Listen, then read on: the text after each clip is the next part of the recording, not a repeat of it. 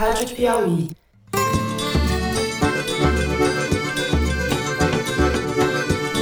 Oi, gente! Aqui quem fala é Malu Gaspar e esse não é um episódio extra do Foro de Teresina, mas sim um bônus para os ouvintes que estão querendo saber mais sobre a eleição americana e o porquê de ter havido algumas reviravoltas na apuração. Logo depois de fechadas as urnas, eu conversei com o Marcos Caetano, que é empresário, já trabalhou como comentarista esportivo e escreve artigos para a revista Piauí. Ele mora na Flórida e nos contou um pouco de como estava o clima por lá, nesse estado que é reduto trampista e que muita gente achou que na eleição poderia pender para o lado do Joe Biden. Vamos ouvir para entender por que, que isso não aconteceu? Fiquem ligados aí. Um beijo para vocês e até a semana que vem.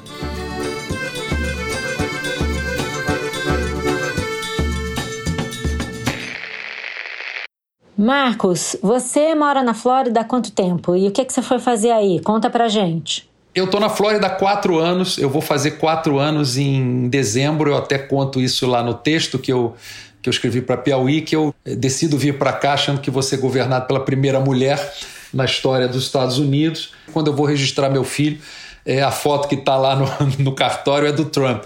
Então eu estou aqui há quatro anos e vivi exatamente os anos Trump, numa região que, embora tenha é, é, maioria democrata, no, no, no, bairro que eu moro, na, na comunidade aqui que eu moro, é um condomínio, é, é uma, há uma predominância grande de trumpistas, né? Então eu sou um estranho no ninho aqui, até pelo fato de ser imigrante. Eu vim para cá para empreender, eu vim para cá depois de uma carreira de executivo e, e de jornalista no Brasil, sobretudo jornalismo esportivo.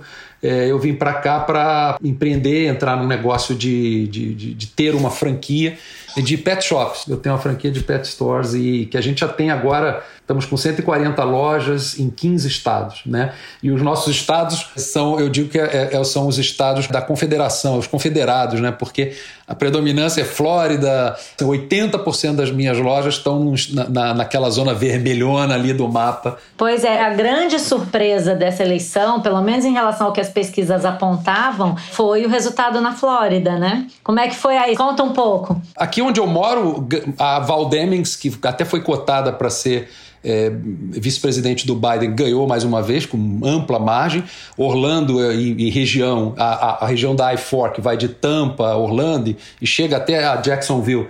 O Biden ganhou em todos, com uma margem inclusive melhor do que da última vez, mas Miami, embora tenha vencido, foi com uma margem muito menor do que a da Hillary. E eu acompanhei muito a história de Miami, e eu vi que o fenômeno lá foi exatamente igual à eleição do Bolsonaro no Brasil. Alguns twitteiros, pessoal do, do YouTube, fortemente em grupos de WhatsApp, pessoal de origem cubana, inclusive um cara que é engraçadíssimo, ele é meio estilista, super gay, assim, engraçadíssimo, mas ultra conservador e mas esse cara através de grupos de WhatsApp, fake news, aquela mesma história acabou virando Miami. O Biden venceu Miami, mas com uma margem muito menor. A Hillary ganhou por centenas de milhares de votos e o Biden ganhou por cento e tantos. Por que, que as pesquisas não previam isso, você acha? Porque é muito difícil pesquisar o eleitor latino, na Flórida, sobretudo.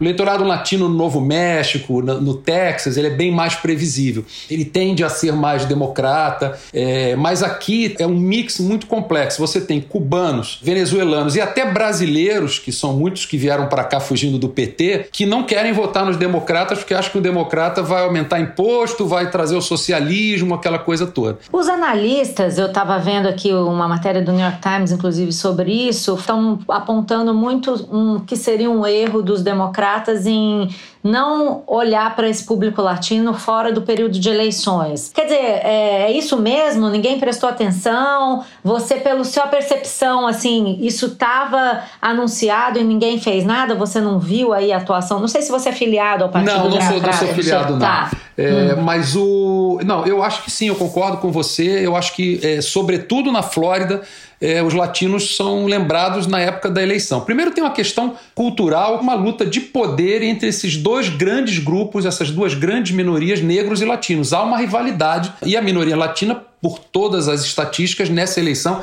deve ter passado em quantidade de votos a, a minoria do, é, é, negra. Porque, de fato, os democratas não, não têm uma plataforma para esse grupo. Você vai resolver a questão de imigração? Como é que você resolve?